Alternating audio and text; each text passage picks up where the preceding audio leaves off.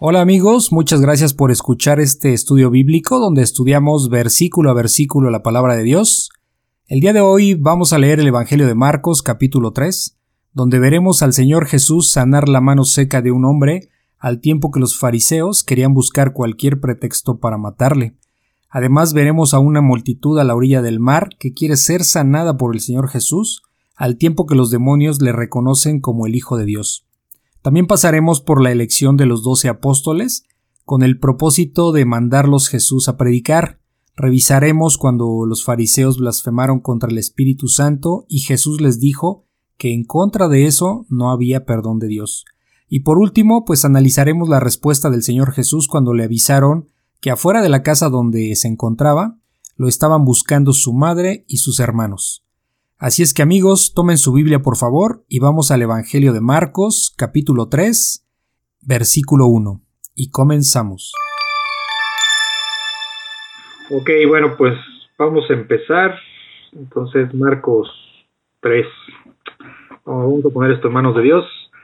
Padre bendito, esta noche gracias te damos que estás tú aquí con nosotros. Tú dices que donde hay dos o tres congregados en tu nombre, ahí estás tú en medio de nosotros y te damos gracias porque sin ti pues no podríamos entender tu palabra, danos entendimiento, abre nuestra mente, nuestros oídos para que eh, pueda ser de edificación todo lo que vamos a ver el día de hoy y que seas tú el que el que nos guíe en este estudio prácticamente palabra por palabra para que realmente tú seas glorificado, Señor. Aquí lo importante eres tú y es que glorifiquemos a tu Hijo porque tu Hijo te, te honra a ti y, Señor, pues ustedes son, eh, junto con el Espíritu Santo, ese Dios, tres personas, pero un solo Dios, un gran misterio que nosotros no comprendemos, pero porque nuestra mente es muy limitada, pero que eh, por fe lo creemos, Señor, y porque las pruebas son más que, más que evidentes en tu palabra. Gracias te damos en el nombre de tu Hijo Jesús. Amén.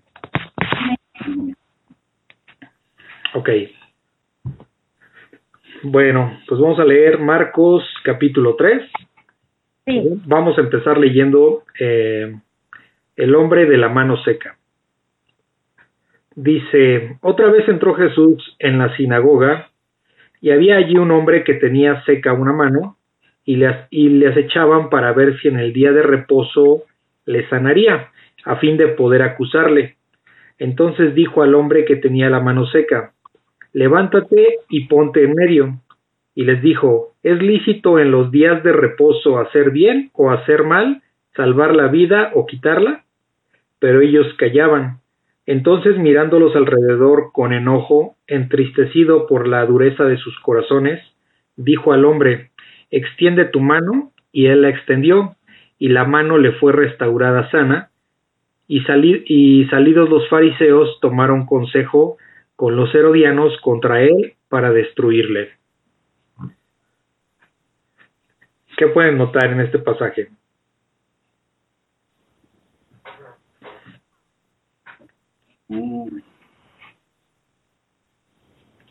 Pues, eh,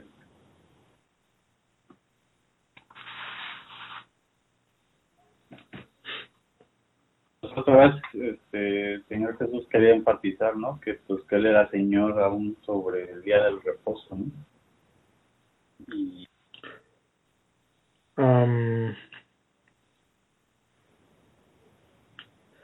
sí, sí, sí, sí. bueno, aquí lo que podemos notar en general es que pues sigue, como dice aquí, el acecho de los fariseos para poderle encontrar al Señor Jesucristo alguna falla y poderlo acusar para que lo mataran. Eh, los fariseos no estaban en condiciones de, de ver si, si hacer un juicio justo sobre Cristo, sobre el Señor Jesús. En realidad ellos lo que quieren es nada más buscarle algo para poder acabarlo. Entonces, eh, ellos eh, abogaban a sus costumbres, mientras que el Señor Jesucristo apelaba a la ley, o sea, al Antiguo Testamento. Entonces vamos a notar esa, esa diferencia aquí en este pasaje. Y empezamos ya la explicación. Dice, otra vez entró Jesús a la sinagoga. O sea, entendemos claramente que, que la sinagoga pues es como el, el lugar donde, donde hacían el culto y donde había enseñanza este, para los judíos, ¿no? Todo lo que es el judaísmo. Entonces dice, entró otra vez Jesús en la sinagoga y había allí un hombre que tenía seca una mano. Aquí como tal no describe que en sí qué problema tenía, pero sí podemos ver sin problema que o tenía una parálisis en la mano o tenía eh, su mano deformada, ya sea por, por alguna enfermedad o porque así nació, ¿no? Algún, como le dicen, un defecto congénito. Eh, pero bueno, pues el punto es que tenía su mano inservible, o sea, la tenía pero no le servía, ¿no? No sabemos qué, qué situación era, pero, pero claramente tenía azteca la mano, como lo dice aquí la palabra. Y dice, eh, y continúa diciendo, y le acechaban para ver si en el día de reposo le sanaría. ¿Quiénes le acechaban aquí? Los fariseos. Los fariseos. Eh, acechar implica andar vigilando a alguien sin que ese alguien se entere. Eso entre comillas, porque aquí estamos hablando de Jesús, estamos hablando del Dios que todo lo sabe, entonces, eh, pero eso es lo que hacían los fariseos, o sea, acechaban a Jesucristo para ver si en el día de reposo que no se debe, no se debía trabajar, eh, iba a sanar a esta persona, a esta persona con la mano seca. Pero, además digo que qué ironía, ¿no? O sea, porque suena así como, ya sé que va a ser un milagro, pero eso no me importa. ¿Sabes lo que me importa es que lo va a hacer en día de reposo. Sí, sí, sí, sí. De hecho, eh, eso lo vamos, esto que acabas de decir, lo vamos a hablar ahorita después de donde se habla eh, de la blasfemia contra el Espíritu Santo. Pero bueno, vamos a llegar ahí, es en este mismo capítulo, vamos a llegar un poquito más adelante a ese tema. ¿Cuál era el propósito de, de, buscar, de estar acechando a Jesucristo? Pues acusarlo. Recordemos que, que los judíos, estando bajo el yugo de los romanos, ellos no podían eh, tomar preso a Jesús. Era acusarlo para que los que impartieran la justicia fueran los romanos. Por eso es que los fariseos siempre andaban ahí buscando a ver qué inventarle. Tal cual. Y dice el 3.3, entonces dijo, o sea, obviamente Jesús le dijo al hombre que tenía la mano seca, levántate y ponte en medio. O sea, ¿en medio de dónde? Pues en medio de todos los que estaban ahí, ¿no? Y les dijo, ¿es lícito? O sea, ¿está permitido legal y moralmente? Esto es lo que significa lícito. Está, ¿Es lícito, está permitido en los días de reposo hacer bien o hacer mal? ¿Salvar la vida o quitarla? Eso les está preguntando Jesucristo, o sea, a los fariseos cuando puso en medio a esta persona con la mano seca. Entonces les pregunta, a ver, ¿está, es, ¿es correcto legalmente y moralmente las dos cosas? Eh, hacer bien o mal en el día de reposo, o salvar la vida o quitarla. Pero ellos callaban, y esta parte de, eh, de que ellos callaban, pues nos revela que no tenían forma de cómo argumentarle al Señor Jesús. Porque a los ojos de Dios siempre va a ser correcto hacer el bien. Y lo, y lo vimos el capítulo, eh, la clase pasada, cuando le estaban reclamando de que por qué recogía espigas, su, por qué sus discípulos recogían espigas en el día de reposo, ¿no? Sí. Entonces, eh, pues porque era para comer, o sea, lo que la ley prohibía era eh, trabajar. ¿Trabajar para qué? Pues para tener una ganancia. Eso estaba prohibido, pero no estaba prohibido que cortaras este, algo para comer. Entonces, incluso el Señor Jesucristo, recuerdan, que les, que les saca a los fariseos cuando David era perseguido por Saúl, por el rey Saúl, eh, llegó al templo, comió de los panes de la proposición y les dio de comer a los que iban con él. Entonces, no fue por ofender, es porque traían hambre. Entonces, a los ojos de Dios siempre va a ser correcto hacer el bien. Y en el fondo nos damos cuenta que los fariseos lo sabían, pero por eso se quedaban callados, porque no había forma de cómo rebatirle. Eh, según sus según sus costumbres o según las reglas que modificaban este eh, los líderes judíos eh, pues prácticamente te extendían a que tú no puedes hacer nada, o sea, es día de reposo, no puedes hacer nada. O sea, era una exageración.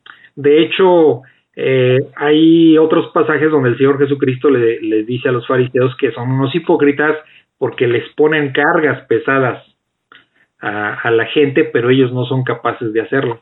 Entonces, eh, eh, por eso esto que dice aquí, pero ellos callaban, es muy revelador. Tú no te vas a quedar callados si tienes la razón o tienes los argumentos para, para rebatir algo. Y ellos se quedaban callados. ¿Por qué? Porque no había forma de confrontar eso. O sea, eh, no puedes poner, no puedes anteponer las leyes de hombre a, a los mandamientos de Dios. Entonces, continúa aquí la, el 3.5. Entonces, mirándolos alrededor con enojo, o sea, fíjense, aquí el Señor Jesucristo estaba enojado. ¿Se enoja Dios? Por supuesto que sí. Entonces, mirándolos alrededor con enojo, entristecido por la dureza de sus corazones. Porque aquí, ¿qué es lo que leímos al inicio? Que estaba en la sinagoga, entró a la sinagoga a enseñar, ¿Qué hacían los fariseos ahí, dentro de la sinagoga? Teóricamente, en la teoría tendrían que estar ahí para aprender, porque no sé si otra cosa, por eso lo mencioné al inicio, o había culto judaico o había una enseñanza. Y aquí lo que estaba haciendo el Señor Jesucristo era una enseñanza. Entonces, los fariseos estaban en el templo no para recibir una enseñanza de parte de Jesús, sino para ver en qué cosa le caían para poder acusarlo y matarlo. Por eso aquí dice que el Señor Jesucristo pues estaba enojado y entristecido por la dureza de sus corazones, la dureza de los corazones de los fariseos. Y dijo al hombre, o sea, al hombre con la mano seca, extiende tu mano, le dice el Señor Jesucristo, extiende tu mano. Y él extendió y la mano le fue restaurada sana. O sea, ahí estuvo el milagro, en día de reposo. Y dice el 3.6, y salidos los fariseos, tomaron consejo con los herodianos contra él para destruirle. Aquí obviamente está más que claro todavía, digo, es muy claro, pero todavía más nos clarifica cuál era el asunto. Salen del, de la sinagoga y los fariseos se reúnen. Tomar consejo, eh, lo, eh, no era para recibir opiniones, o sea, no es el contexto que podemos entender hoy día, sino era que ellos ya habían tomado una decisión, que era ver cómo iban a matar a Jesús. Entonces se reunían con los herodianos. Los herodianos eran seguidores de Herodes Antipas.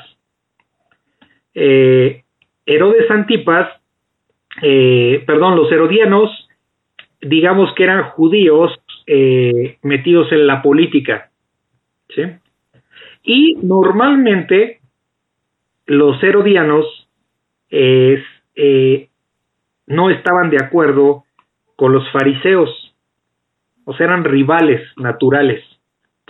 Pero, tratándose de destruir a Jesucristo, se, se aliaban, pues, por eso dice el 6, 3, y salidos los fariseos, tomaron consejo con los herodianos, se reunieron con los herodianos, fariseos y herodianos se reunieron para ver, para seguir el plan contra Jesús con el propósito de destruirle. Entonces son rivales, pero tratándose de Jesús, sí se unieron, unieron fuerza para buscar cómo matarle. ¿Tienen alguna duda? No, ninguna. Ok. Dice, eh, nos vamos, la multitud a la orilla del mar. Marcos 3.7. La multitud a la orilla del mar. Mas Jesús se retiró al mar con sus discípulos y le siguió gran multitud de Galilea y de Judea, de Jerusalén, de Idumea, del otro lado del Jordán y de los alrededores de Tiro y de Sidón, oyendo cuán grandes cosas hacía grandes multitudes eh, vinieron a él y dijo a sus discípulos que le tuviesen siempre lista la barca a causa del gentío, para que no le oprimiesen, porque había sanado a muchos, de manera que por, eh, por tocarle, cuantos tenían plagas caían sobre él, y los espíritus inmundos al verle se postraban delante de él y daban voces diciendo, Tú eres el Hijo de Dios, mas él les reprendía mucho para que no le descubriesen. ¿Qué entienden aquí? ¿O qué comentario tienen aquí?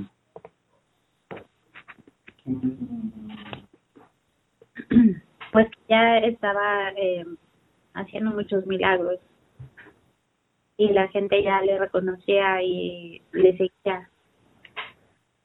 Mm, pues porque había sanado ya a muchas personas.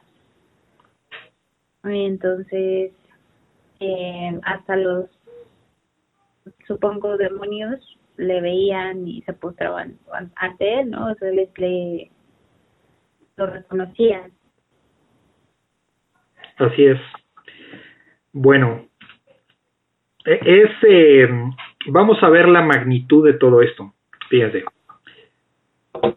Vamos a, a ir desmenuzando por partes. Dice el 3.7. Más Jesús se, retiró al mar con sus discípulos, al mar de Galilea, ¿sí? Sí. Eh, aquí es importante, bueno, vamos a imaginarnos el mapa para poder explicar esta parte. Vamos a imaginarnos el mapa de Palestina en el tiempo del Señor Jesucristo. Eh, voy a decirlo muy simple por mera imaginación, porque no me hagan tanto caso en la geografía. Eh, imagínense Italia, ¿no? Que es como un, bueno, le dicen la bota, ¿no? Es una botita. Pero todo lo que era el, mapa eh, de Palestina en el tiempo de Jesús era así, era como una, un, una área eh, así como alargada, vamos a decirlo así. Lo estoy diciendo en palabras sencillas, ¿no? Para que sea fácil imaginar. Ok. Entonces, dice que, bueno, se retira con sus discípulos eh, eh, y les, porque le seguía gran multitud eh, de Galilea. Fíjense desde dónde. De Galilea, que era ahí la zona, de Judea, que estaba en la parte de abajo, parte sur, vamos a decirlo así, de Jerusalén, menciona aquí Jerusalén porque pues, es una ciudad importante, obviamente, de Idumea, Idumea, hasta lo tuve que revisar varias veces esto porque Idumea solamente se menciona aquí. Y es la parte, vamos a decirlo así, más baja de en esta geografía de Palestina. ¿sí? Entonces, eh, desde allá venían todos estos, eh, toda esta multitud le seguía, no era, es decir, ¿qué trato de explicar? Que no era una multitud que viniera de, solamente de una zona pequeña, venían de zonas muy alejadas. Dice que venían del otro lado del Jordán, y de los alrededores de Tiro y de Sidón. Tiro y de Sidón eran zonas costeras que estaban en la parte, imaginándonos el mapa, parte superior derecha, izquierda, parte superior izquierda, era la costa. Entonces, eh, eran ciudades también importantes. Entonces, eh, sería como hoy día, pues voy a poner los ejemplos bobos como siempre, pero es nada más para ejemplificar, poder dar cabida a una idea es como si estamos aquí en Querétaro, en la Ciudad de México, y vienen partes desde Mérida, Yucatán, este, Cancún, Quintana Roo, y también de Tijuana, de Mexicali, ¿sí me explicó? De Chihuahua, o sea, vienen de todas partes, es una forma de explicar, es así. O sea, venían de muchísimas partes y de lugares lejanos. Entonces, no, para que entendamos que no era solamente el, eh, que no era solamente eh, eh, en la ciudad donde estaba. Igual aquí con el mapa me exageré un poquito porque obviamente México es un poco más grande, entonces este eh, pues Palestina era pequeño, ¿no? Ahí creo que sí me, fui a lo grande, pero, pero bueno, esa era la idea, que venían de lugares lejanos, ¿no? Entonces, dice, bueno, el 8 venían de Jerusalén, de Udumea, del otro lado del Jordán, y de los alrededores de Tiro y de Sidón, oyendo cuán grandes cosas hacía. Grandes multitudes vinieron a él. eh, obviamente todos, es la fama de Jesucristo se extendió por toda Palestina. Y dice el 9, 3.9, y dijo a sus discípulos que le tuviesen siempre lista la barca a causa del gentío. porque eh, aquí lo va a decir más adelante, porque ya ven que hacían, él hacía milagros y cuando le, cuando tocaba, cuando tocaban su ropa, hemos leído en los otros evangelios, como eh, por ejemplo una mujer con, con este, con un problema de, sangre, eh, con un problema de sangre, ahorita se me olvidó la palabra, perdón, eh, tenía mucho tiempo y solo con tocar el velo, digo el perdón, el velo, solo con tocar la capa del, del Señor Jesús sanó. Entonces, eh, pues las personas querían tocarlo. Entonces, aquí dice, ¿por qué lo querían tocar? Para que no le oprimiesen, o sea, para que no lo apachurraran, pero no por el hecho que lo, que lo, ¿cómo explicarlo? Este, como hoy día los famosos, ¿no? Que los andan siguiendo y no quieren que la prensa los apachurre. No, no era el caso. Era por el hecho de que toda la gente se quería ir sobre él porque sabía que tenía poder y lo que querían era ser sanados. Entonces, pues era como un imán, ¿no? Sí. Entonces, ese es el sentido aquí donde dice para que no le oprimiesen. Dice el 3.10, porque había sanado a muchos de manera, aquí dice porque había sanado a muchos ¿Se acuerdan lo que dijo, eh, lo, que, lo que leímos al final del, del Evangelio de Juan, donde, donde el mismo Juan dice que solo, solo que no di, eh, que todo lo, todos los milagros y todas las obras que hizo el Señor Jesús son muchas, por lo cual no puede, eh, no alcanzarían los libros para escribir de tantas cosas. Entonces aquí vemos algunos ejemplos, de hecho, como eh, lo que tiene este Evangelio de Marcos es que es muy breve en las descripciones comparado con, lo que vemos en otros evangelios. En otros evangelios son muy más detalle sobre las circunstancias, aquí no es tanto el detalle. Aquí lo que Marcos resalta del Señor Jesús, pues son sus obras. Entonces, eh, por eso dice en el 3.10, porque eh, había sanado a muchos y entendemos que eran muchos, muchos, es decir, no solo lo que estamos leyendo aquí, sino muchas cosas que no se escribieron y, de los cuales él también sanó. ¿Ok? Dice, de manera que por tocarle, cuantos tenían plagas caían sobre él. Eh, esta palabra plagas lo que trata de, explicarnos es, es, es como una metáfora, ¿sí? Que implica que que pues había personas con muchas enfermedades o, dolencias físicas, ¿no? O sea, algo doloroso, posiblemente hasta de muerte, o sea, enfermedades mortales. Entonces, en ese sentido engloba esta parte de que de que eh, muchos tenían plagas y caían sobre él, o sea, iban sobre Jesús, ¿ok? No es, que, no es que fuera una plaga como hoy día pensar el coronavirus o este tipo de cosas, no. O sea, englobaba muchas enfermedades y dolencias por las cuales llegaban y querían que fueran sanados por Jesús. Y dice el 3.11, y los espíritus inmundos, ¿quiénes son los espíritus inmundos? Demonios. Demonios, correcto. Y los espíritus inmundos, al verle, fíjense, se postraban delante de él se postraban. Postrarse, una, una eh, actitud de, de sumisión y de reverencia. Se postraban ante, delante de él y daban voces diciendo, o sea, decían, tú eres el Hijo de Dios. Imagínense los, eh, los demonios reconociendo al Hijo de Dios no tienen perdón los demonios y reconocen a Jesús. Y uno se pregunta, ¿cómo es que hay personas que dicen que creen en Dios, pero no quieren saber nada de Él?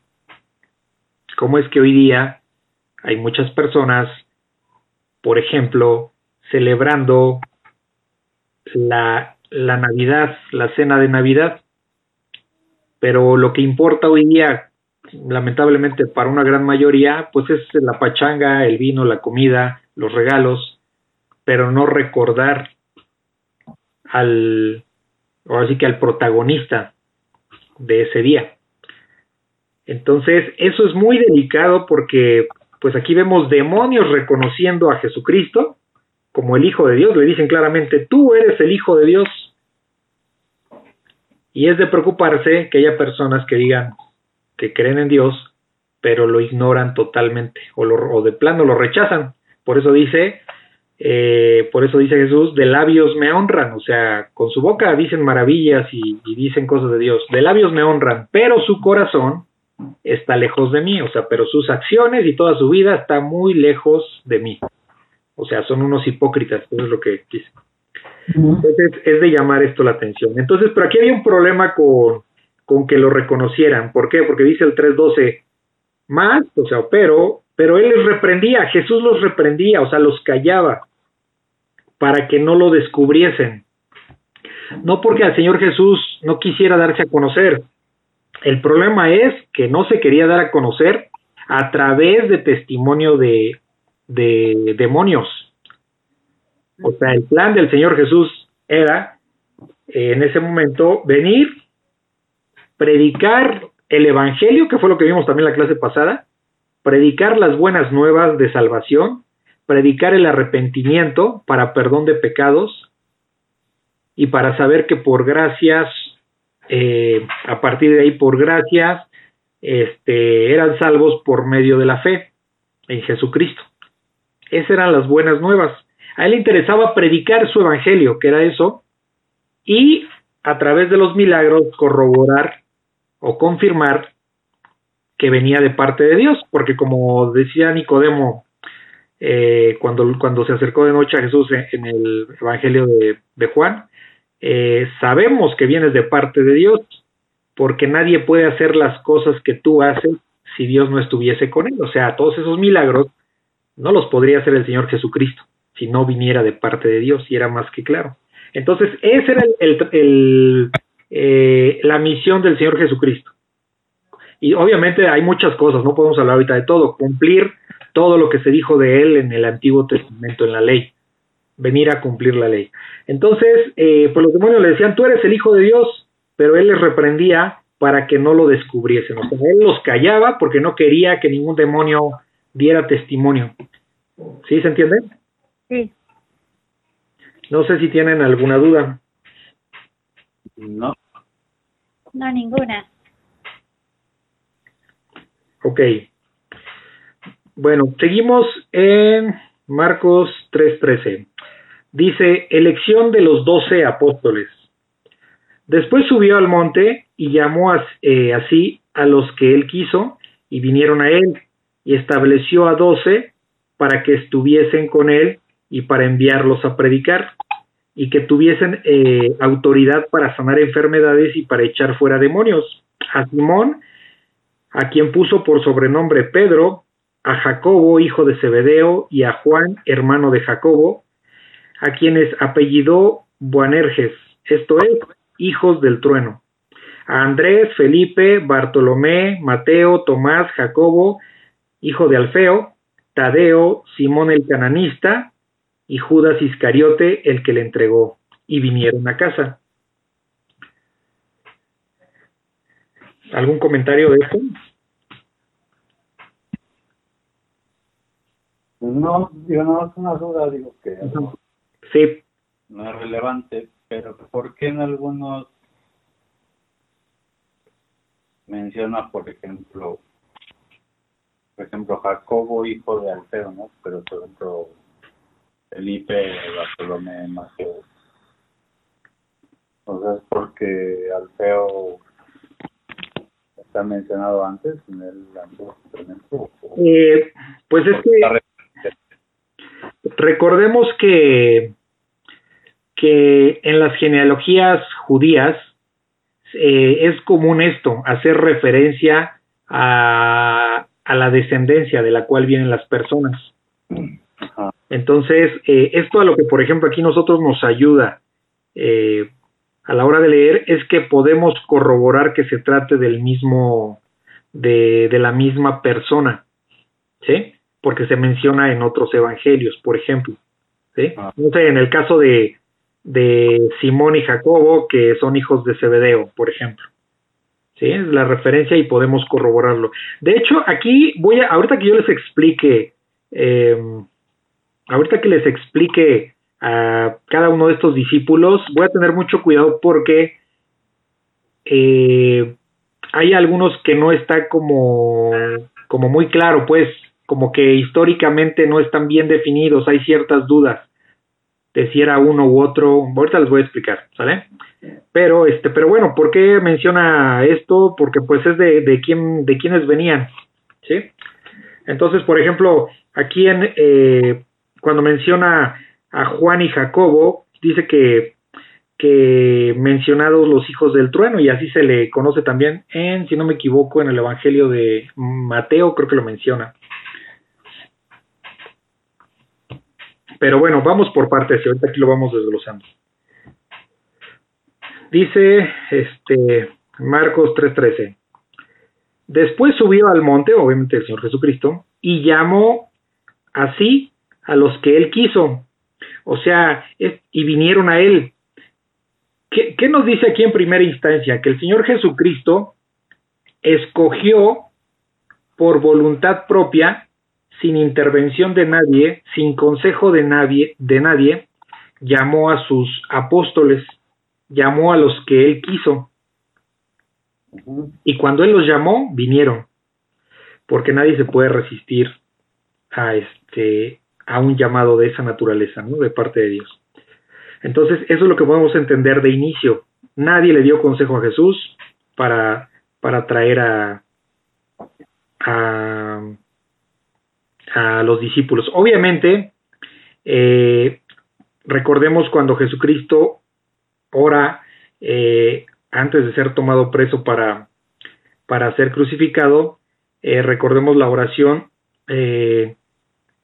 cuando, di, cuando, cuando está orando a su padre que le dice, yo te pido por los que tú me has dado, no te pido por el mundo. Cuando a veces eh, entendemos siempre que el mundo se refiere a todo el que no lo sigue y que no cree en él. Entonces, eh, su padre es el que le pone a sus discípulos, ¿sí? Entonces, es la influencia que, digamos, ahí tiene, si lo queremos ver así. Eh, es la, la, referencia o la indicación que tiene Jesucristo de parte de su Padre, entonces de nadie más. Entonces dice que el, el 3.14 que estableció a 12, a 12 discípulos, eh, apóstoles, perdón, para que estuviesen con él y para enviarlos a predicar. O sea, son los primeros seguidores de Jesucristo que el mismo Señor Jesús llamó. Los primeros, eh, pues podemos llamarle así, los primeros cristianos fueron llamados por el Señor Jesús y eran judíos. Dice el 3.15, eh, bueno, los quería mandar a predicar y que tuviesen autoridad para sanar enfermedades y para echar fuera demonios. Ahora sí entienden esto. ¿Por qué el Señor Jesús no solo, no solo los mandaba a predicar, sino que los equipaba con poder para sanar enfermedades y echar fuera demonios? ¿Por qué hacía eso? Para... ¿Por qué le daba esos poderes a, su, a sus discípulos? A los apóstoles aquí. para que dieran testimonio, ¿no? O sea, daban testimonio, pero al igual que él, el hecho de que, de que eh, de hecho, en, en, en, la Biblia no, no se habla de todos, ¿sí? Eh, pero sí vemos, eh, sí leemos de varios de sus apóstoles que fueron mandados, que el Señor Jesús mandó para que fueran a predicar eh, las buenas nuevas, que fueran a predicar el Evangelio y les dio poder para sanar enfermedades y echar fuera demonios. ¿Para qué? Para que tuvieran cómo comprobar que verdaderamente venían de parte de Dios, que su mensaje verdaderamente venía de parte de Dios. ¿Se entiende? Porque si yo voy a un lado donde nadie me conoce y empiezo a hablar un montón de cosas de parte de Dios, ¿cómo compruebo que realmente Dios me mandó a decir eso? Va a quedar en el aire.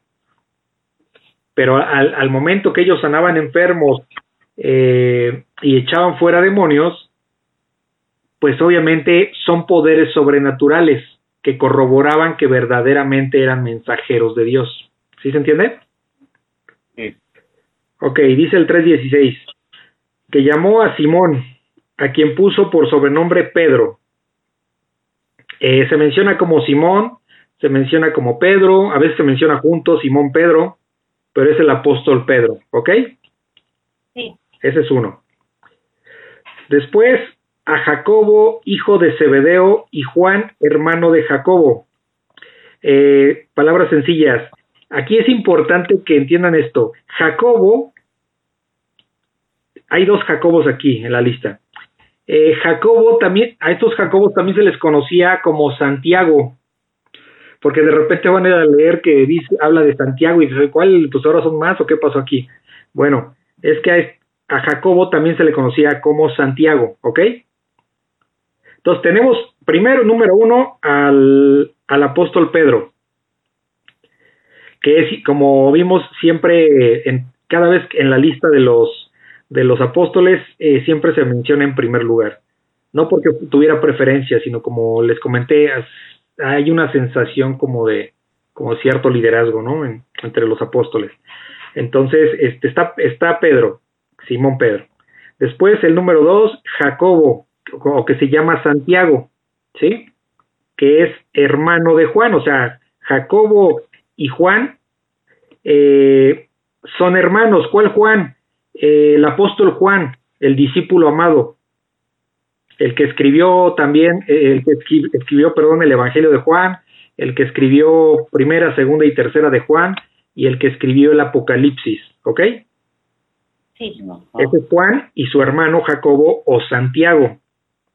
Había dos Santiagos. A este Santiago, que era hermano de Juan, se le conocía como el anciano, porque el otro era más joven. ¿sí?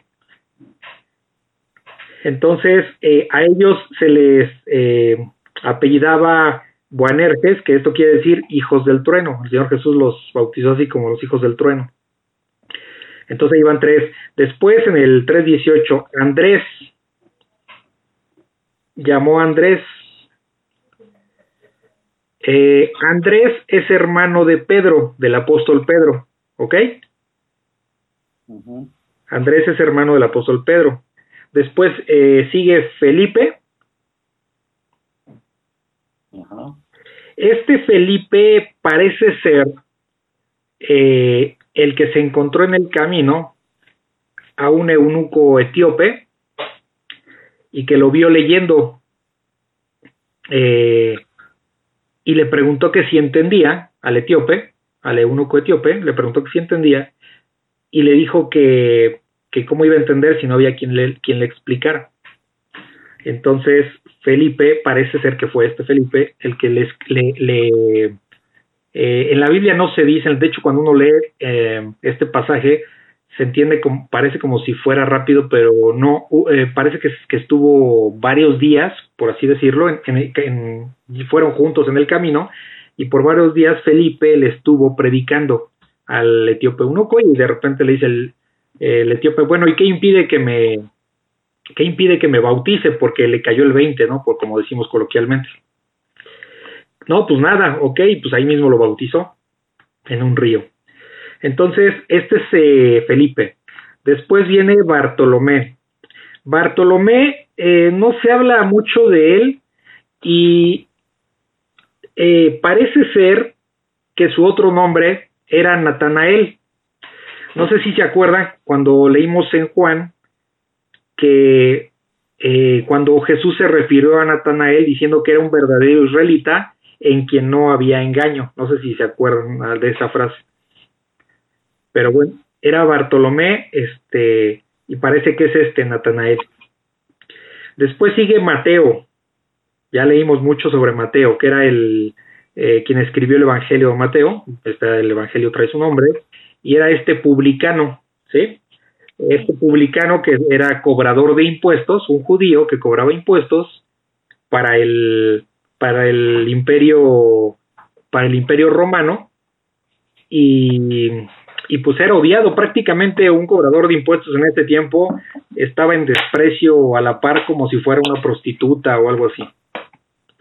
Entonces Mateo era despreciado y bueno, pues fue llamado por, por Jesús también. Después tenemos a Jacobo, hijo de Alfeo.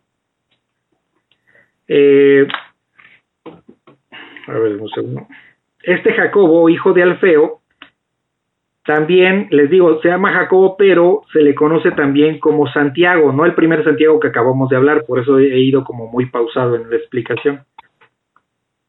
Este, este Jacobo, hijo de Alfeo, eh, es, eh,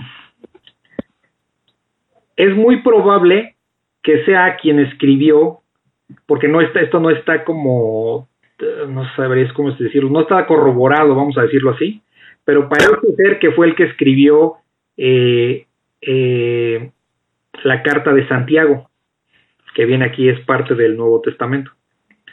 Eh, este, y posiblemente, porque ahí hay como, por yo todo lo que sé al respecto de este Jacobo, es que algunos eh, historiadores dicen que era hermano de Mateo, pero eh, no sé, es poco probable, pero bueno, es parte de lo que se dice. Y también es muy probable que este Jacobo, llamado Santiago también, era, era joven, que escribió la carta, que probablemente escribió la carta de, de, este, de Santiago, posiblemente sea hermano de Jesús y de Judas, ¿no? No, no el Iscariote, ¿no? Sino de Judas. Entonces, eh, el otro Judas. Eh, ese es este Jacobo, hijo de Alfeo. Em, sé que va a ser un poquito confuso, pero bueno, más o menos les doy un poco la, idea general. Después Tadeo, pues es Judas, ¿sí? Judas, mucha gente lo conoce como, no sé por qué opción Judas Tadeo, pero bueno, es Tadeo creo que era el apellido, bueno, el apellido sí, si no me equivoco. Y después está Simón el cananista, ¿sí?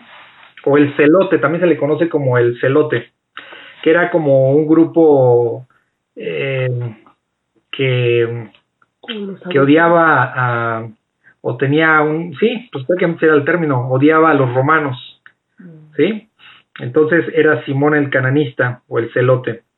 Y eh, estaba Judas Iscariote, por último, que es el que le entregó, eh, y estos eran los doce apóstoles, ¿vale? Sé que no es muy claro en todos, en cada uno, de, en algunos de ellos no es muy claro su origen, pero eh, pues más o menos fue darles una idea. Que si ustedes quieren investigar, pues ya por su cuenta pueden checarlo. Entonces dice que vinieron a casa. No sé si tienen alguna duda respecto a, a, esta elección de los doce apóstoles o algún comentario.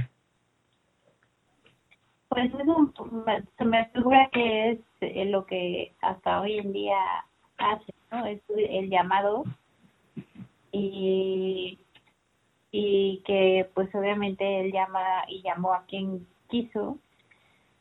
Y sin embargo aquí también está Judas, que es eh, Tadeo, ¿no? Ajá. Entonces, pues es como él conforma su iglesia, ¿no? De la misma forma que hoy en día. Sí, aquí lo que podemos notar en términos generales con la elección de los eh, de los doce apóstoles es que hay uno que traicionó, ¿no? Que es Judas Iscariote. Esto no es muy diferente a lo que, porque obviamente uno alguien se preguntaría, ¿y qué tiene que ver eso con nosotros, no? Pues que hoy día en las iglesias eh, siempre habrá alguien que no sea de Dios. O sea, Satanás no está buscando. ¿Qué dice Dios? ¿Qué dice, qué dice la palabra? Que Satanás anda como león rugiente, queriéndose llevar a todo el que pueda al infierno. Entonces, eh, pues alguien que está alguien que está en el mundo, es decir, alguien que está pecando todo el tiempo, Satanás no lo va a acechar. ¿Por qué? Pues porque lo tiene. Entonces, ¿dónde va a acechar Satanás? Pues precisamente con los que con los que no están con él. Va a querer hacer caer a los que no están con él. Y eso comúnmente puede suceder en la iglesia, o su mejor dicho, sucede en la iglesia. Por eso es que vemos de repente pastores o predicadores que, que incluso de fama mundial o continental y resulta que, que, no son lo que decía, ¿no? Entonces, ¿por qué? Por eso dice Dios que, no, que nuestra mirada no tiene que estar en el hombre, sino en, sino en Dios. Maldito el hombre que confía en el hombre. O sea, nuestra confianza no puede estar en pastores, ni en predicadores, ni, ni en maestros que enseñan la Biblia, o sea, nada. Porque al final todos somos pecadores. Nuestra mirada tiene que estar única y exclusivamente en Cristo. Y por eso les comentaba alguna clase pasada que que realmente, por ejemplo, la función de este estudio es llevarlos a Cristo, no llevarlos a mí. Yo no tengo nada que ver. Como dice Dios, pues soy un siervo inútil, o sea, solamente es por Él, por la gracia de Él, por la que podemos estar aquí estudiando y aprendiendo. Entonces toda la gloria es para Dios. Entonces, alguien que verdaderamente venga de parte de Dios, los va a llevar a Dios, los va a llevar a Jesús, Jesús los va a llevar a Dios Padre. Acuérdense que dice, este, dijo el Señor Jesucristo, nadie llega al Padre si no es por mí. Entonces, aquí el punto es llevarlos a Cristo, no llevarlos a mi iglesia, no llevarlos a mi estudio, no llevarlos a ningún lado más que a Cristo. ¿Sí se entiende? Sí. Ese es un verdadero eh, mensajero de parte de Dios. Entonces, hay muchos que no hacen eso, hay muchos que jalan a sus iglesias, hay muchos que engañan a, a las personas, pero también las personas se dejan engañar. Por eso dice Dios que la ignorancia no va a ser justificante el día del juicio, porque tanto peca el que está engañando a las masas, a la multitud, a los seguidores, como también peca, como también peca el que se deja engañar. Y alguien dirá, ¿y eso, ¿y eso cómo está? Bueno, pues porque en el corazón de esos que se dejan engañar no está el seguir a Cristo, sino posiblemente los engañan, ¿por qué? Con, como dice, con fábulas, o sea, con historias, eh, con cosas inventadas, con cosas que no dijo Dios. Entonces, ¿por qué lo, y por qué lo siguen? Bueno, pues porque les prometen sanidad, porque les prometen prosperidad, porque les prometen superación personal, porque hay muchas otras promesas de por medio. Pero realmente lo que andan siguiendo son esas promesas que, les hacen falsamente estos, pues literal, hijos de Satanás, porque no son hijos de Dios. O sea, acuérdense que dice que Satanás eh, viene con piel de oveja, o sea, viene con cara de buena gente, con cara de santo. Mm. Pero es importante, y qué bueno que sale ese tema, es importante que nosotros aprendamos la palabra de Dios, porque de esa manera vamos a saber cómo Dios eh, piensa, qué es lo que Dios nos dijo, cómo Dios actúa, o sea, lo vamos a conocer, vamos a tener una relación personal con Dios y con el Señor Jesucristo, que es Dios, y con el Espíritu Santo y a través del Espíritu Santo. Porque de otra manera va a llegar alguien que les va a contar historias y los puede engañar. ¿Por qué? Porque no tienen una relación personal con Dios. Se los voy a poner un ejemplo muy simple. Otro, un ejemplo sencillo. Hagan de cuenta, eh, yo en lo personal, antes de de llegar a Dios no me gustaba tomar, o sea, nunca fui de ese rollo, ni de fumar, ni de tomar. Yo era más de ejercicio, andaba en ese rollo. Pero no, no tomaba. Entonces, la gente que me conoce, que es mi familia, mis cuates, mis amigos, eh, si, si alguien llega y les dijera a los que me conocen, llega y les dice, oye, ¿sabes qué? Pues Armando dijo que para la fiesta que vamos a tener este fin de semana, pues te traigas unas cervezas, ¿no? Unas chelas. Entonces, eh, a todos les va a brincar.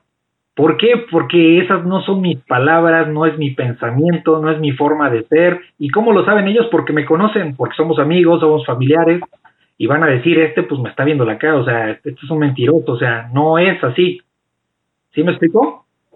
Sí. Porque me conocen. y no van a creer eso, van a decir, no, pues, o sea, Armando no haría eso porque así no es, así tal cual, no es.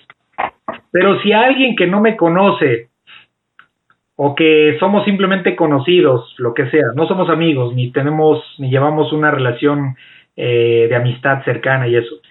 Eh, le dice, oye Armando, dice que pues para la fiesta que, que vamos a tener este fin de semana te compres unas cervecitas. Ah, órale, está re bien. Va a llegar con las cervezas. ¿Por qué? ¿Por qué fue engañado? Porque no me conoce. Si me conociera, sabría que yo no soy así y no diría esas cosas. ¿Por qué, ¿Por qué pongo de ejemplo esto algo tan simple? Porque con el Señor Jesús pasa exactamente lo mismo. ¿Cómo podemos conocer a Dios? Él claramente nos lo dice que a través de su creación, solamente hay dos, a través de su creación y a través de su palabra. Son las dos únicas formas de conocer que hay un Dios. A través de la creación, porque hay tanta perfección en todo lo que vemos en la creación, que, sería absurdo pensar que esto surgió por una explosión, una mega explosión, y de repente todo se fue formando. Es absurdo, no, no, es, es complicado creer algo así.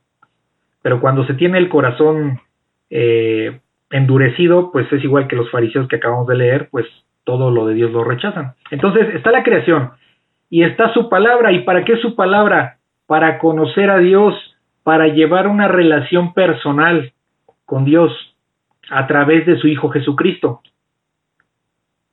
Entonces, si nosotros nos abocamos a leer su palabra, porque es la única forma junto con la creación, es la única forma de que podemos conocer a Dios a través de su Hijo Jesucristo, entre más leamos de Dios, más lo vamos a conocer, más vamos a llevar una relación personal con Él. Y de esa manera no nos van a poder engañar porque la Biblia se vuelve como una especie de filtro.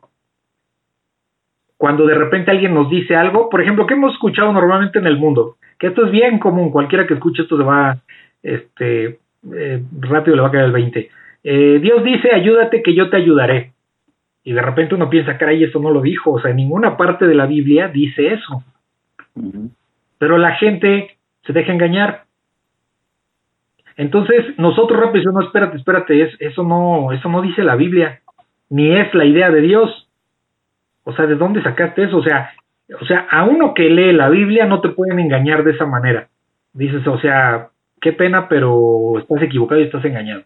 Pero ¿quién, dice eso? Pues toda la gente que es engañada, que, que dice, no importa si es católico o cristiano o lo que sea, eh, va a su templo, a su iglesia, lo que sea, va al servicio, pero no, pero no conoce de Dios, no lleva una relación personal, no lee su palabra, solamente es lo que va como a cumplir el requisito para estar bien, entre comillas, bien. El día domingo, eh, que es el día del servicio o la misa, lo que sea, pero no lleva una relación personal con Dios. Entonces, todas esas personas son fáciles de engañar, muy, muy fáciles de engañar, porque cualquier cosa que les digan, se lo van a creer. ¿Por qué? Porque no llevan una relación personal con Dios, porque no lo conocen, porque no quieren agarrar su palabra y leer. Entonces, ¿de quién es responsabilidad? De ellos. Y entonces, si van a una iglesia donde les hablan fábulas, es decir, mentiras, eh, cosas inventadas, nada que Dios haya dicho, les dicen esas cosas que vas a sanar y, que vas a tener prosperidad y, y, tú vas a salir adelante, este, vas a tener autoestima y no sé qué tanta cosa, pues la gente se lo cree. Entonces, por eso les decía, y regreso a ese punto, gran condenación va a tener el que engaña y también va a tener condenación el que se deja engañar. Por eso Dios dice que la ignorancia no va a ser pretexto el día del juicio. ¿Sí se entiende? Sí. ¿Tienen alguna duda? Sí, ahorita comentaste otra vez lo de Satanás, ¿no? Satanás es, se sabe perfectamente la Biblia, al derecho y al revés. Y está como león rugiente, eh, queriendo ver a quién se lleva.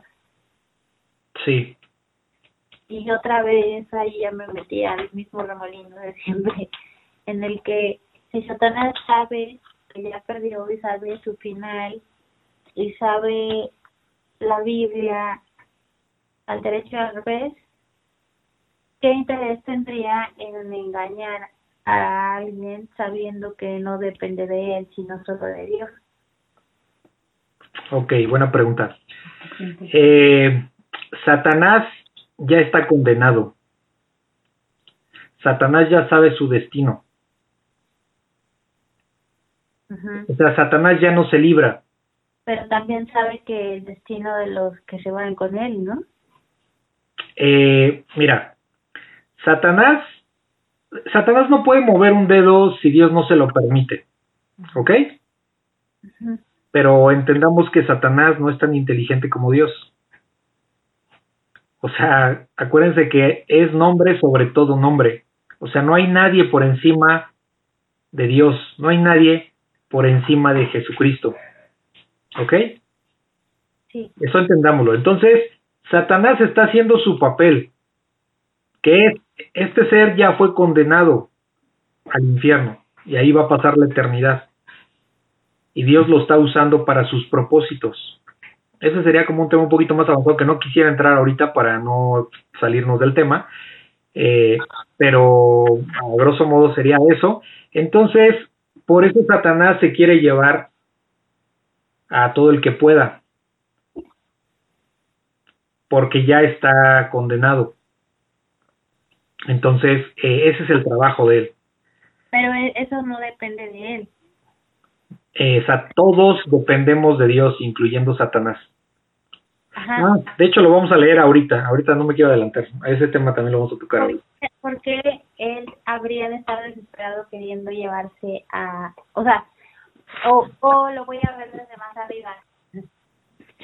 O sea, Dios lo usa, eh, lo usa para propósitos. Para sus propósitos, exacto. Sería, pues, forjarnos, ¿no? En fe y eh, Dios utiliza a Satanás para cumplir su plan perfecto. Eh, Judas Iscariote tiene una responsabilidad absoluta respecto a respecto a haber entregado a Jesús, al Hijo de Dios, por 30 monedas de plata. Es su responsabilidad, pero Dios lo utilizó, Dios lo utilizó para para sus propósitos. Entonces, eh, acuérdense que es eh, eh, comúnmente vamos a llegar a este tema, que no quiero volver a meterme en eso ahorita porque obviamente nos vamos a desviar mucho, pero hay una responsabilidad del hombre y a la par hay una, hay una autoridad y una soberanía de parte de Dios. Esto no lo podemos comprender del todo, pero van de la mano la, responsabilidad del hombre con la soberanía de Dios. Judas Iscariote fue responsable de sus hechos, pero Dios es omnisciente, omnipresente, Él sabe todo y está en todos lados, y Él lo usó para su propósito. Y Dios es soberano a la hora de utilizar a las personas. Alguien podría decir, ah, pero qué Dios tan malvado, ¿no? Porque este, pues pobre, casi casi pobre Judas que, que lo agarró prácticamente como hijo de perdición. Pero no es así, porque Dios no tienta a nadie. Claramente la Biblia nos dice que Dios no tienta a nadie. No, más bien y, y, mal, o sea, más bien que tiene que, que saber la, de la existencia del opuesto, o no sé, se me figura así, para poder elegir el camino correcto. ¿Cómo? A ver, perdón, no te entendí otra vez. Ajá.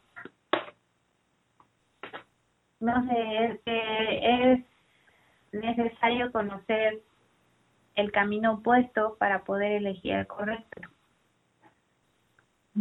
Eh, a ver, ponme un ejemplo práctico, porque no te entiendo mucho. O no sé si es lo que estoy pensando. Sí, por ejemplo, que yo, yo, mm, o sea, eh, no sé, eh, pues sí, o sea, ¿cómo se dice?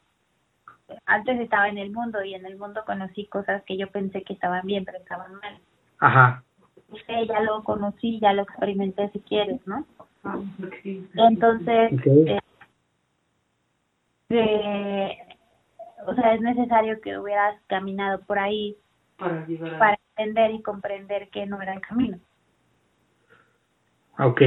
Eh, mira. No, no, no, no es así. Eh, parece que es así, pero no es así. Dice, eh, obviamente Dios al que más peca, más le perdona, por supuesto. ¿Por qué? Pues porque tiene más pecados. Todos tenemos pecados, nadie nos libramos. Pero hay quien tiene, vamos a decirlo así, más pecados. Dios lo perdona más pero eso no significa que Dios nos esté invitando a que vayamos a pecar. Y de hecho el apóstol Pablo lo dice de ninguna manera. No, porque realmente cuando lo, que- lo, o sea, lo sigues, pues no lo vas a hacer. ¿Sí? O sea, no sé, por ejemplo, es como, como decir, híjole, voy a experimentar qué es ser borracho para que después ya no sea borracho. No, no funciona así porque desde el inicio sé que no es correcto ser borracho.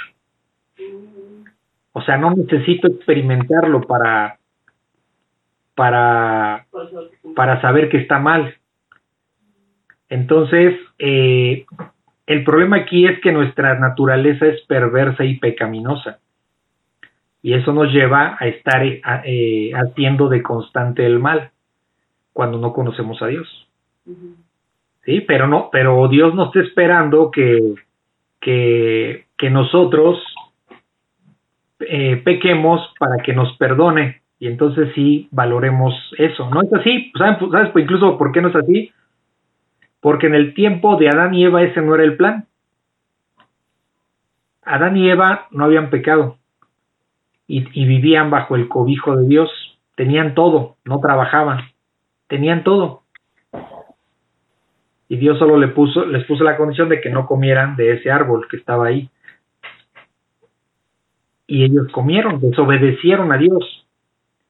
Pero el plan, el- pero el plan de Dios, este, eh, no era que pecaran para que Él los perdonara. O sea, aquí entra la desobediencia del hombre. Y muchos dirán, ay, por culpa de, de Adán y Eva estamos así. No, porque lo que refleja Adán y Eva es la, la naturaleza, la condición humana que traemos. Cualquier ser humano que hubieras puesto ahí que no se llamara Adán y Eva iba a ser lo mismo.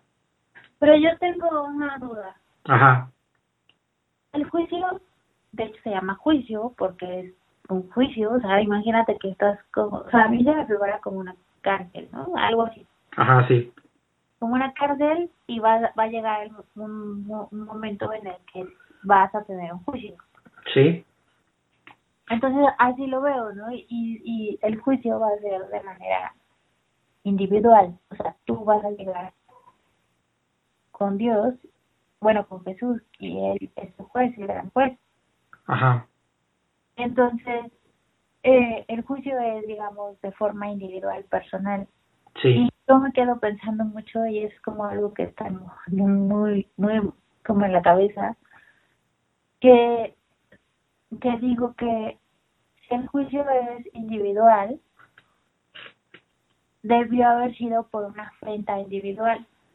O sea que yo me imagino que, o no sé por qué tengo esa idea de que eh, realmente en algún otro mm, porque nosotros otra otra cosa es que nosotros tenemos un alma no ajá, y al tener nosotros un alma pues realmente no somos tan terrenales como una vaca tenemos como algo de, de como de otro lado no o sea como divino si quieres no sé eh, como los ángeles, ¿no? En otro nivel, no sé.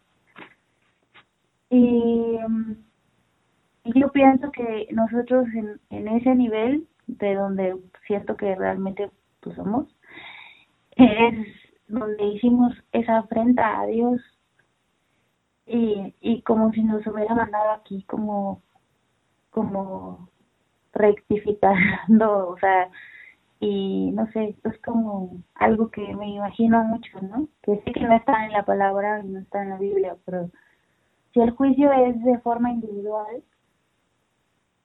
pues la afrenta debió de haber sido de algún, de, o sea, de forma individual, pienso yo, no sé. Es como algo que me digo, ¿no? Y pues no sé, digo, sé que no viene igual la Biblia ni nada, pero yo sí, yo cuando eh, oro igual y pido perdones por eso, ¿verdad? Perdóname por haberte afrentado y haber pecado contra ti, ¿no? Te reconozco como, como esa parte. Y es que todas las líneas este, de ahorita de, de, pues las líneas de los falsos profetas, Ajá mucho en ese sentido, en decir yo soy igual a Dios, yo soy como Dios, y el pecado original de hecho es eso. No, pues muchos dicen que puede ser como, como Dios o que somos pequeños dioses, dicen, o sea, unas cosas muy locas. Sí, y eso de eso es el pecado original, que, que fue un, pues quiero ser como Dios, ¿no? Y no sé, o sea, viendo el pecado de Adán, de Adán, el pecado de Satanás, de Lucifer, fue eso, rebelarse contra él y decir yo soy como tú o como más que tú, ¿no? Y por eso es que... Sí, nada más hay algo aquí, eh, nosotros no vamos a rendir cuentas por los pecados que haya hecho Adán y Eva, por ejemplo. Vamos a rendir cuentas por nuestros propios pecados. ¿Y cómo serán perdonados? A través del arrepentimiento. Entonces, eso también está muy claro. Entonces, eh, Y aquí, ahorita vamos a ver algunos detalles eh, respecto a esto que tiene que ver. Vamos a, vamos a, para no perdernos con la idea, vamos a ir leyendo la blasfemia contra el Espíritu Santo, que es Marcos 3:20. Y dice, y se agolpó de nuevo la gente, de modo que ellos ni aún podían comer pan. Cuando lo oyeron los suyos, vinieron para prenderle, porque decían, está fuera de sí. Pero los escribas que habían venido de Jesús, de, perdón, de Jerusalén, decían que tenía Belcebú y que por el príncipe de los demonios echaba fuera a los demonios. Y habiéndolos llamado les decía en parábolas, ¿cómo puede Satanás echar fuera a Satanás? Si un reino está dividido contra sí mismo, tal reino no puede permanecer. Y si una casa está dividida contra sí misma, tal casa no puede permanecer. Y si Satanás se levanta contra sí mismo y se divide, no puede permanecer, sino que ha llegado su, eh, su fin.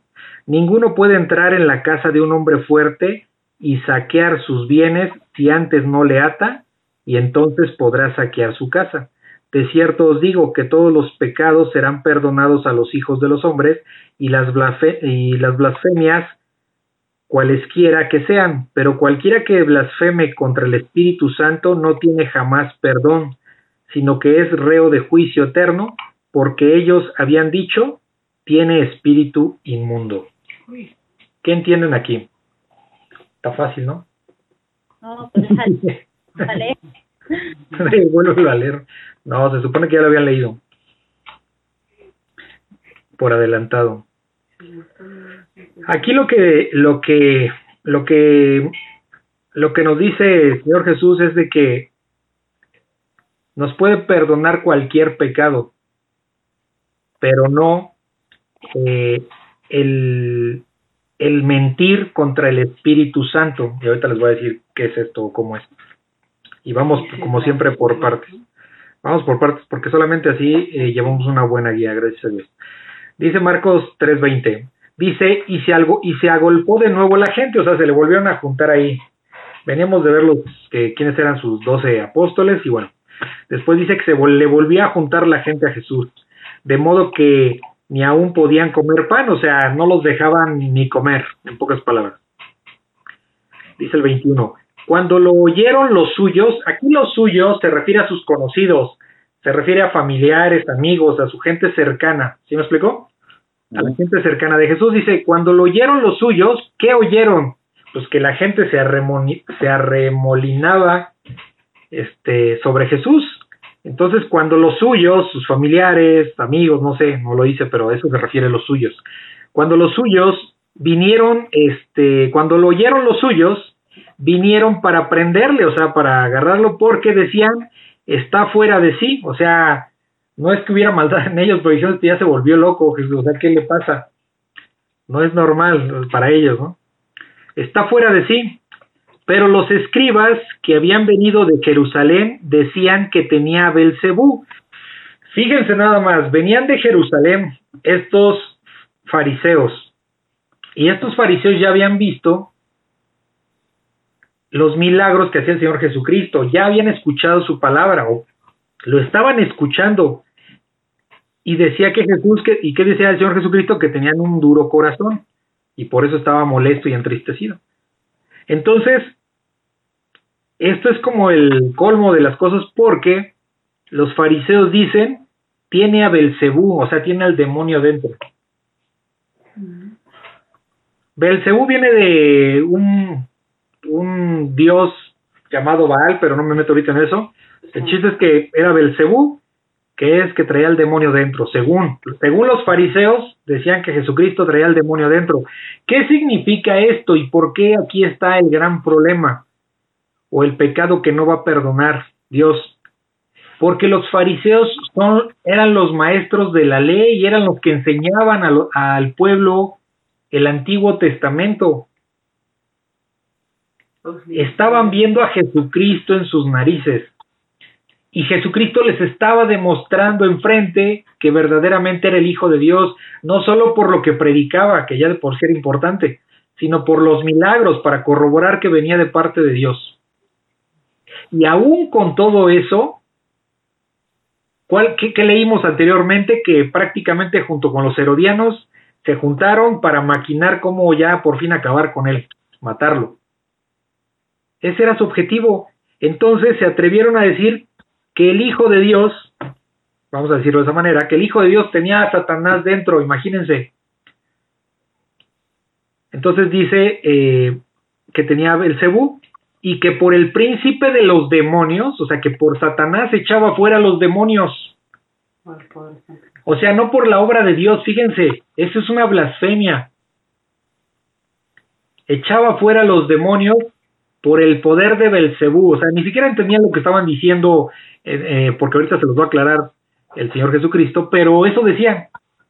Entonces, ellos conociendo de Dios, teniendo enfrente al Hijo de Dios que les demostró que verdaderamente venía de parte de Dios, se atrevieron a decir, este tiene a Satanás dentro y por eso saca demonios. Ese es el pecado que Dios no va a perdonar y ustedes dirán, bueno, ¿y eso qué tiene que ver con nosotros? Muchísimo. Cuando nosotros somos ignorantes en el conocimiento de Dios, pecamos contra Dios todo el tiempo. Hemos dicho, pues Dios no existe, o no, eso Dios es tal o cual, de tal o cual manera, en fin, infinidad de, de cosas absurdas que nos inventamos sobre, sobre Dios. Aún con todo eso Dios nos perdona. Pero si nosotros, vamos a decirlo así, conocemos a Dios, ya leímos su palabra, entendemos quién es Dios y en algún momento le volteamos bandera y en algún momento ya conociendo de Dios decimos, me voy de aquí, ¿qué salvación podemos tener si ya desechamos al único que nos podía salvar? Está Sí, no hay forma, por eso es que ya no hay forma de poder salvarlos de esa, de una de esas situaciones. Cuando vemos predicadores, grandes predicadores, y pueden ser hasta pequeños predicadores o, cualquiera de nosotros insignificante, que conocemos la palabra de Dios y en algún momento de nuestras vidas nos regresamos al mundo. Es decir, nos regresamos a pecar y a vivir otra vez como si no tuviéramos a Dios y como si no lo conociéramos. Eso es el pecado que Dios no va a perdonar. ¿Por qué? Pues porque ya no hay nada que hacer por esa persona, ya, ya lo conoció a Dios y se regresó al mundo. ¿Qué, ¿Qué puede hacer Dios? ¿Ir a rogarle? No. Ya no hay nada que hacer por él. Por un incrédulo que no conoce de Dios y que Dios lo llama, pues lo puede restaurar. Pero alguien que ya conoció de Dios y que de manera premeditada le da la espalda, ya se puso la soga al cuello solito, no hay nada que hacer. Porque sabiendo que hay un Dios, sabiendo que, que es a través de su Hijo Jesucristo, sabiendo que, que el Espíritu Santo trabaja a través de nosotros, trabaja en, en nosotros junto con Dios, pues no hay forma. No hay forma de cómo ayudarlo, porque ya desechó, ya lo conoció y ya lo desechó. Pero no era de él. ¿Sí se entiende? Sí. Me dice Laura, pero no era de él, es correcto, pero ahorita estamos to- Sí. tocando este punto en específico para no perder la idea. Eh, ¿Entienden cuál es la blasfemia contra el Espíritu Santo? Es eso. Entonces, aquí ellos dijeron eh, pues que traía a Satanás dentro y que por eso echaba fuera demonios. Dice el 3.23. Y habiéndolos llamado, les decía en parábolas, o sea, los llamó a los fariseos y les dice, a ver, ¿cómo puede Satanás echar fuera a Satanás? O sea, ¿cómo se puede echar Satanás a sí mismo? Dice, y aquí está la sabiduría de Dios, si un reino está dividido contra sí mismo, tal reino no puede permanecer. ¿No? Conocemos muy mucho esa frase que dice que eh, divide y vencerás, ¿no? Cuando un reino no está sólido, eh, se nos se, es fácil que se caiga. Y aquí hago un paréntesis que tiene que ver con esto. Cuando un matrimonio no está sólido, es fácil que la familia y los y sobre todo los hijos se descompongan. Cuando el marido no hace lo que tiene que hacer y cuando la mujer no hace lo que Dios le manda, la familia en ese sentido se empieza a desmoronar. Por eso lo importante de que tanto hombres como mujeres entendamos qué Dios pide de nosotros y sujetarnos a sus mandamientos, porque en el plan de Dios está el matrimonio y la crianza de los hijos y, y hay sabiduría y hay bendición. Pero cuando queremos hacer lo que se nos pega la gana y no cedemos, aún sabiendo que hay un Dios, aún sabiendo que está el Espíritu Santo de por medio y aún sabiendo que a través de Cristo tenemos salvación y perdón de pecados y aún así no hacemos lo que Él dice, pues empezamos a tener problemas. Entonces aquí dice, ¿cómo puede Satanás echar fuera a Satanás? Si un reino está dividido contra sí mismo, tal reino no puede permanecer.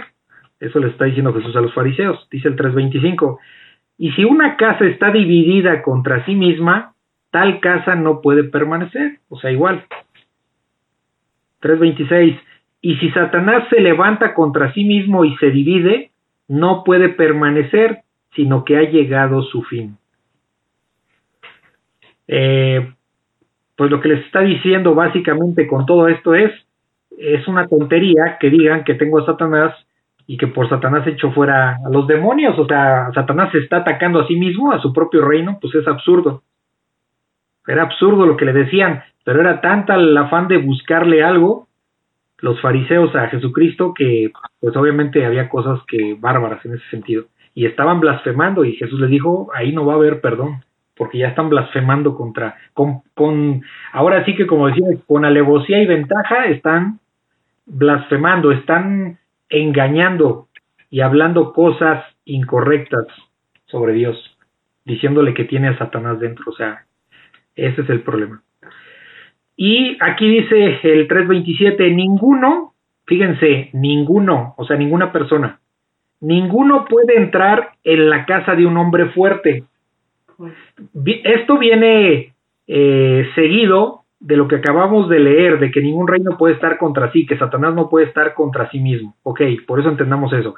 Y dice el 27, ninguno, o sea, ninguna persona puede entrar en la casa de un hombre fuerte. ¿Quién es este hombre fuerte aquí? Satanás.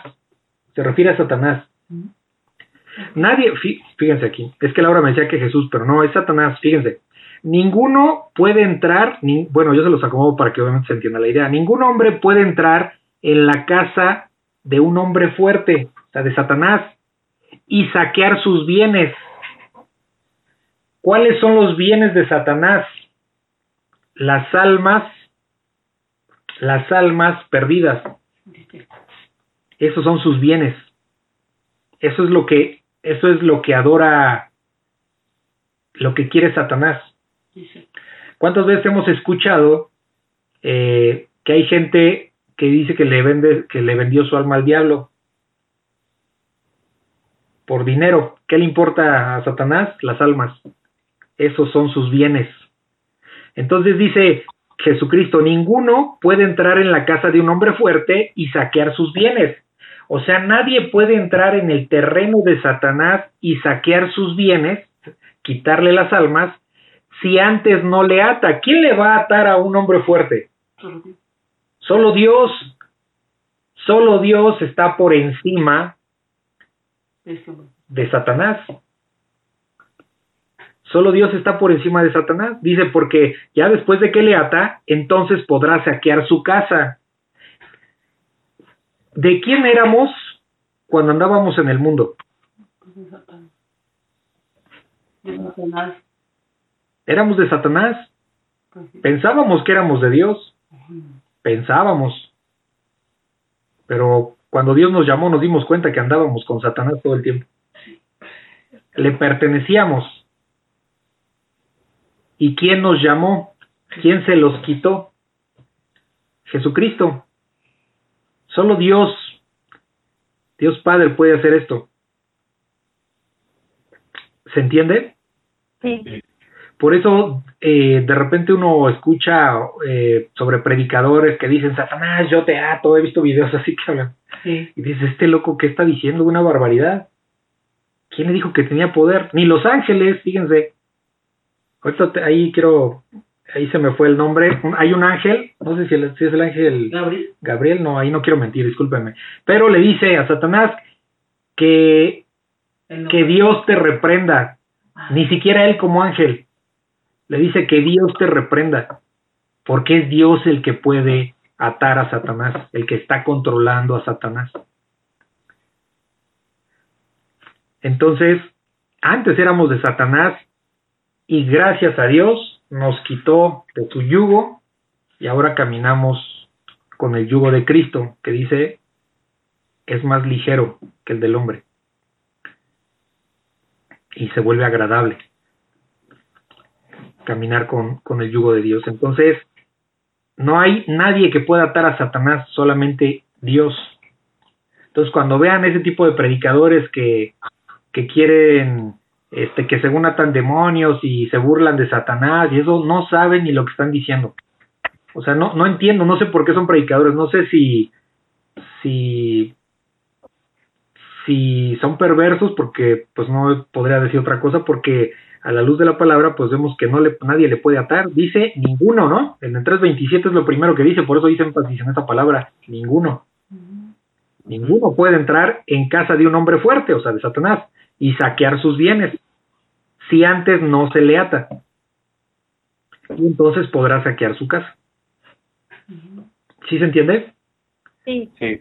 Ok, dice el 3.28, de cierto os digo, esta es la primera vez que aquí Marcos utiliza esta frase, que se, escucha, se lee en todos los evangelios.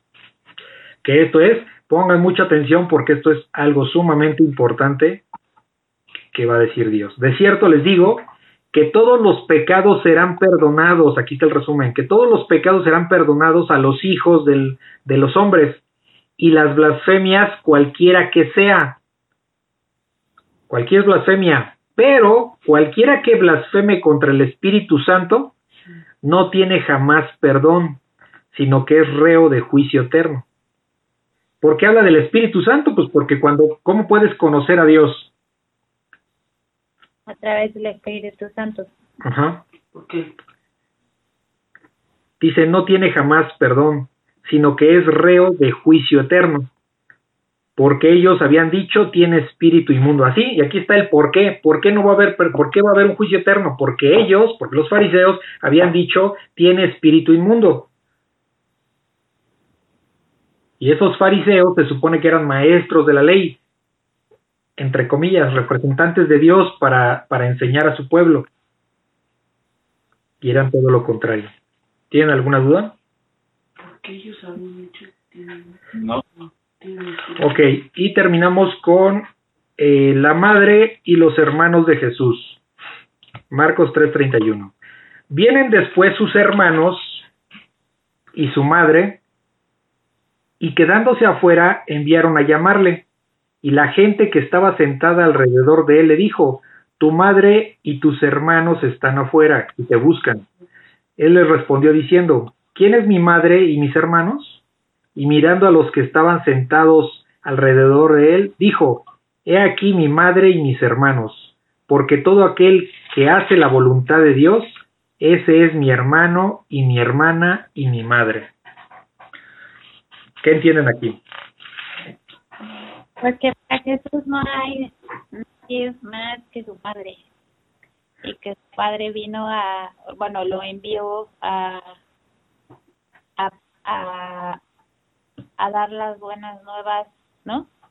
Sí, Y solamente a eso, y para él todos somos mm, iguales. Bueno, más- somos, somos a, a quienes va a decirle esas buenas nuevas, ¿no? sí. Eh, ok. Aquí en primera instancia, pues vemos que, que el Señor Jesucristo tenía obviamente a su madre María y tenía hermanos, ¿ok? La, el otro vez escuché a, a, no me acuerdo si era un sacerdote, pero de la Iglesia Católica, eh, y decía que, que porque estaba mal interpretado esto, porque, que porque eh, hermanos era como sus allegados, que no forzosamente era su sangre. Mm. Y eso pues es muy complicado de eh, muy complicado de asumir aquí porque es, es muy claro lo que estamos leyendo. O sea, estaba ahí María y junto con María los hermanos de Jesús, de hecho se menciona también que tenía hermanas, pero bueno, aquí vemos, recordemos que en estos tiempos siempre la mención era hacia los hombres, ¿no? Como cuando la multitud, por ejemplo, había cinco mil en la multitud, bueno, solo contando hombres. ¿Se acuerdan que hacíamos ese tipo de conteo?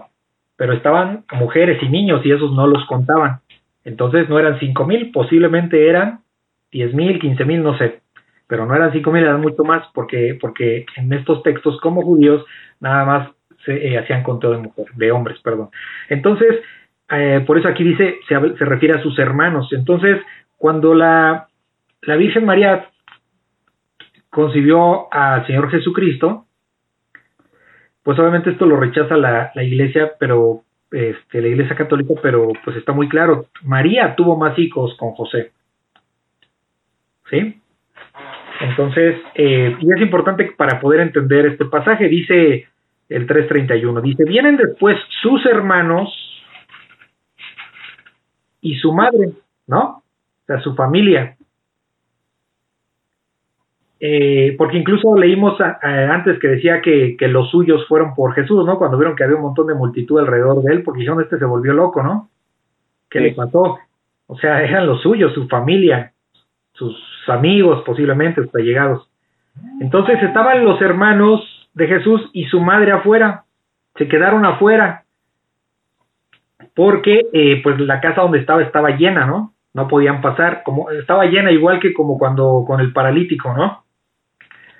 Que leímos que, que lo subieron por el techo. En este caso, bueno, eh, estaba los hermanos y la madre de Jesús afuera, se quedaron afuera, no podían entrar. Entonces le mandan a decir al Señor Jesús, o sea, la gente que estaba sentada alrededor de él le dijo, o sea, le pasan la voz, tu madre y tus hermanos están afuera y te buscan, ¿ok?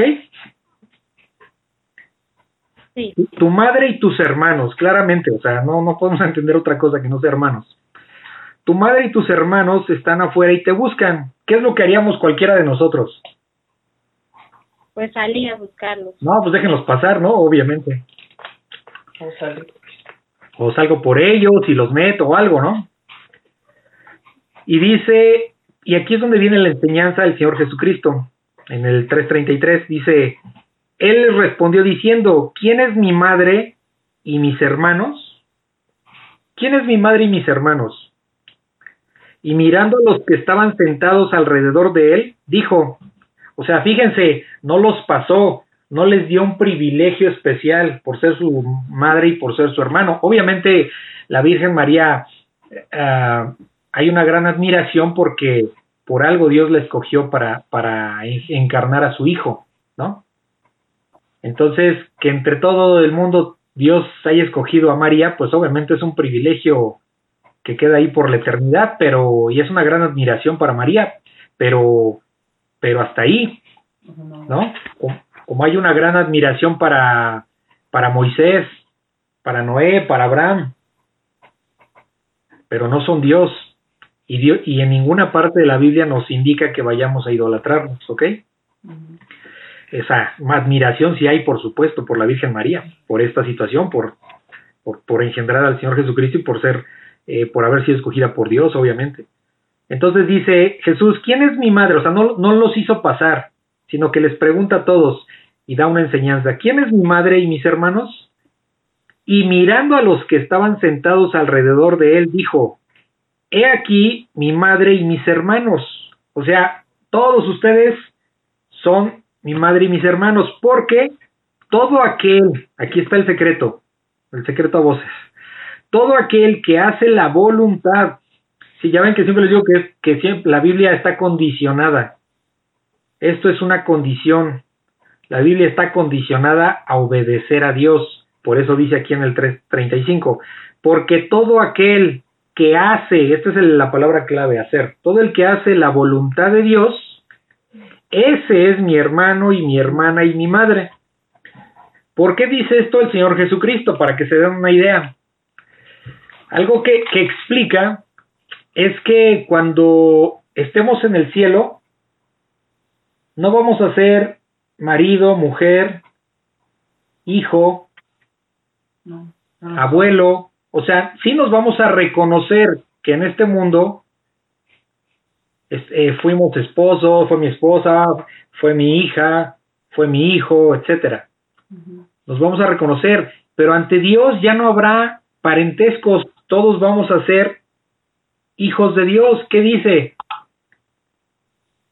Que por medio del arrepentimiento eh, Dios nos hace hijos suyos, ¿no? Nos da la potestad de ser hijos de Dios. Entonces, no hay parentescos en el cielo. Y lo que está diciendo aquí es que aquí lo que hace Jesús es poner a la par a María y a sus hermanos de que también necesitan la misma salvación. ¿Sí? Necesitan la misma salvación, no tienen un trato especial. No tienen ningún trato especial, lo vimos en Juan donde decía que el ser hijo de Dios no es por carne, ni por sangre, ni por decisión de varón. O sea, no tiene que ver que porque yo soy, yo soy creyente, pues mis hijas van a ser igual porque pues, yo soy su papá, no. O sea, no es, no es por herencia, no es por sangre. Es por arrepentimiento y por fe en el Hijo de Dios, en Jesucristo. Entonces, igual, prácticamente aquí María y, sus, y sus hermanos eh, estaban en la misma condición, no tenían ningún trato especial. Obviamente hay una, una reverencia por su madre, o sea, es su madre eternal, por supuesto, pero había algo más importante que es cumplir lo que Dios le mandó a decir, que todo ser humano necesita arrepentirse de corazón para obtener el perdón de Dios. Y eso es a través de Jesucristo, a través de su sacrificio perfecto en la cruz. Por eso es que aquí no es que esto no, no lo entendamos como que Dios fue descortés, como que Jesús fue descortés eh, con su familia, no, no es así. Hay una enseñanza en todo esto, que es que todo ser humano, incluyendo su mamá, incluyendo sus hermanos, necesitaban arrepentimiento, necesitamos todos arrepentimiento. ¿Ok? Okay. Porque también hemos leído que eh, no hay nadie por encima de Jesucristo, nadie. O sea, está su Padre, que es al que le rinde reverencia. Nadie más, ellos son un solo Dios, junto con el Espíritu Santo. Entonces no hay nadie por encima de Jesucristo. Entonces, eh, y aquí, ¿cuál es el gran amor? Y es que eso a veces se malentiende. ¿Cuál es el gran amor que, que Jesucristo mostró para el, con el ser humano? Pues las advertencias Lo volví a escuchar apenas en una prédica, ya ve que ya les había comentado, Dios, eh, Jesucristo habló más, mucho más del infierno que del cielo. ¿Por qué? Pues porque en la advertencia está el amor de Dios. No se vayan para allá, váyanse por este camino que yo les estoy diciendo. Y es una batalla constante la necedad, nuestra necedad como seres humanos, de hacer como se nos pega la gana y no considerar a Dios. Entonces, cuando viene ese arrepentimiento, pues todos lo que, lo hemos experimentado damos un cambio de vida radical. Y no es que, como siempre hemos dicho, no es que no pequemos, es que ahora ya no nos agrada pecar, eh, nos sentimos mal si pecamos y empezamos a corregir. Y es una lucha constante en la carne pero todos tenemos la necesidad de, del perdón de Dios. ¿Tienen alguna duda? No, ninguna. No. Bueno, entonces aquí le vamos a dejar. Padre Santo, Señor, esta eh, noche agradecemos infinitamente eh, el tiempo que, que estás aquí con nosotros en este estudio, Señor, que tú guías el estudio porque pues eh, sabes que dentro de nuestros corazones sabemos que no podemos ni enseñar ni, ni aprender ni recibir enseñanza si tú no estás con nosotros. Te pedimos perdón por nuestros pecados, sabemos que, que somos eh, pecadores, pero también sabemos que tu gracia y tu misericordia es muy grande y que tú, siendo nombre, sobre todo nombre, eh, tú estás en las alturas, estás en todos lados, eres el rey de reyes, eres el todo para nosotros, Señor, porque no hay nadie como tú. Y nosotros te agradecemos que, que nos hayas llamado y que nos consideres para, para poder seguir aprendiendo tu palabra y como siempre lo dices, pues que ponerla por obra, Señor, porque sabemos que hay necesidad de muchas personas de oír este Evangelio. Gracias te damos en el nombre de tu Hijo Jesús. Amén. Amén.